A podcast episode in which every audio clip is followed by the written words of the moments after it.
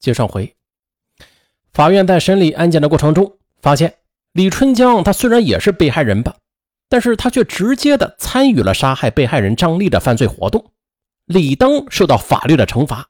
于是便建议检察机关去追究李春江的刑责。此时，李春江被迫杀人的事实浮出水面，他如坐针毡，惶惶不可终日。最终，李春江下定决心，悄然逃离。而此前，他也是暗中的转移了大部分的资产。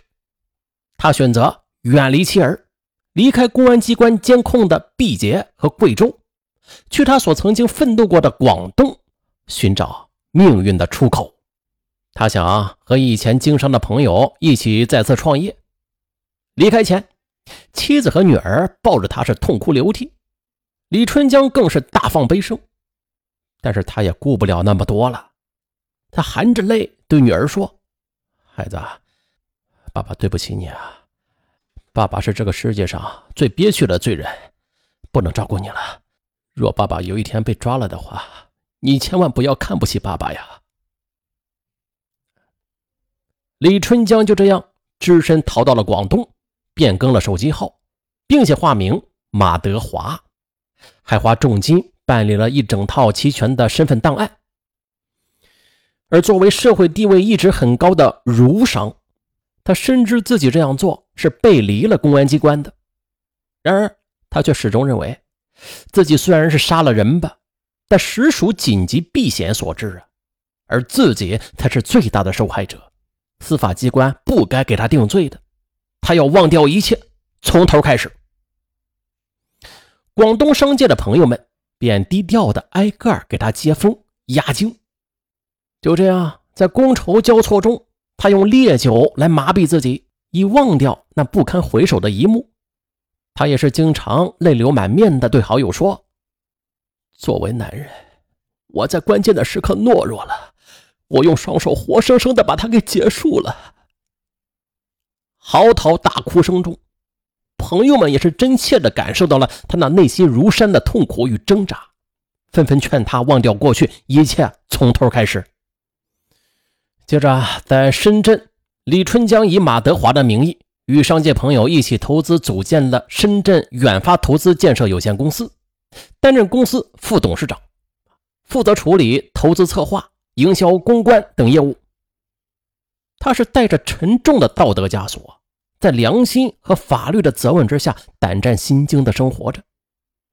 而先天的才智也让他很快就找回了信心。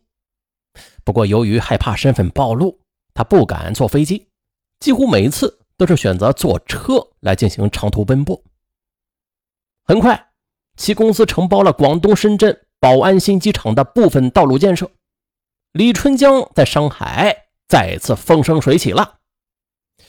然而，二零一零年六月，这四川警方根据司法机关的建议，准备将李春江抓捕归案。同时，受害人张丽的母亲唐美娟已到法院对李春江提起刑事附带民事诉讼。警方很快就启动了对他的网上追逃程序。此时啊，李春江也通过妻子暗中了解到。川南警方在传唤自己，得知自己很可能被判刑，他胆战心惊。每每此时啊，他就会向广东相关律师去咨询求助。可是他得到的答案却是五花八门的。有人认为他在遭受胁迫时杀了人，那是属于紧急避险，他的杀人行为就情有可原。但是有的人则认为，即便是在危机时刻吧。也不能失去男人的尊严而选择逃避的，乃至剥夺无辜的生命，他理应认罪。呃，在没有一个确切答案的情况之下，李春江再次选择了四处躲避，静待风声过去。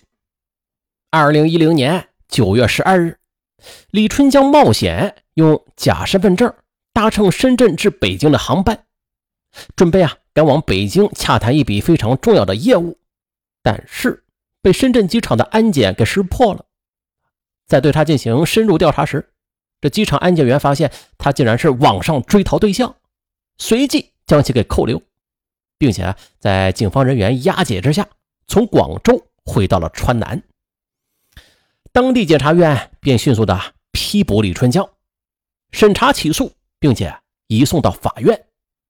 李春江同时也是委托了律师为其辩护。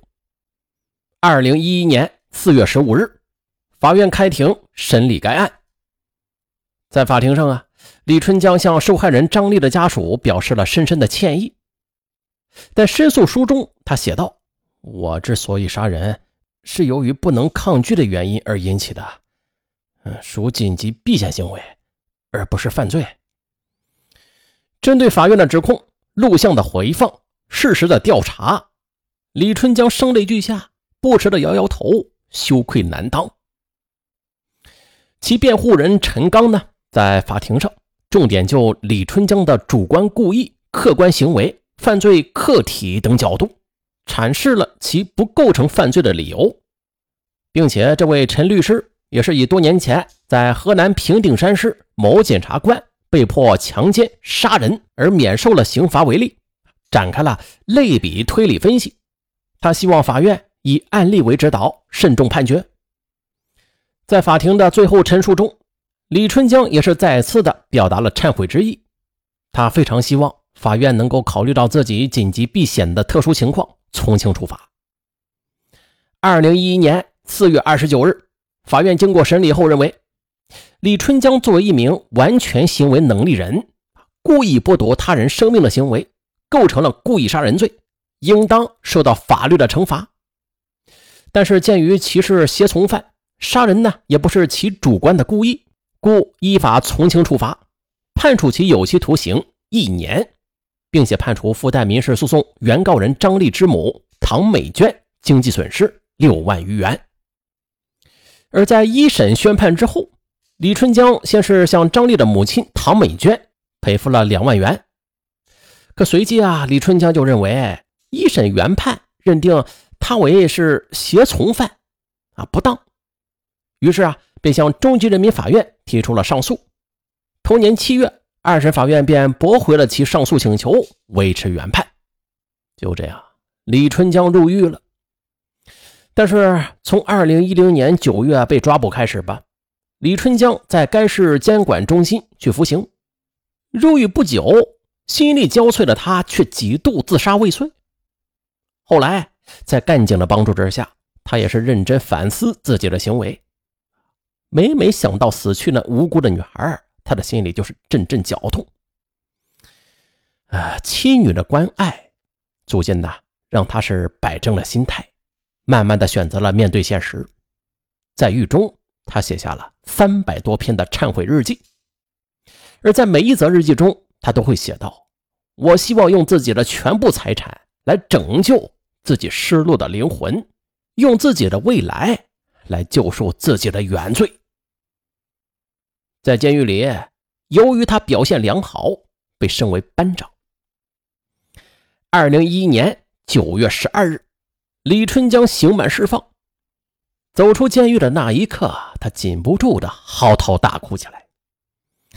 哭过之后，他擦干眼泪。他知道啊，妻子和女儿正等着自己回家呢。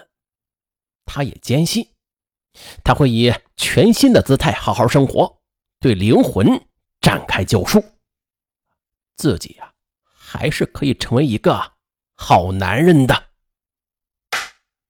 本案完。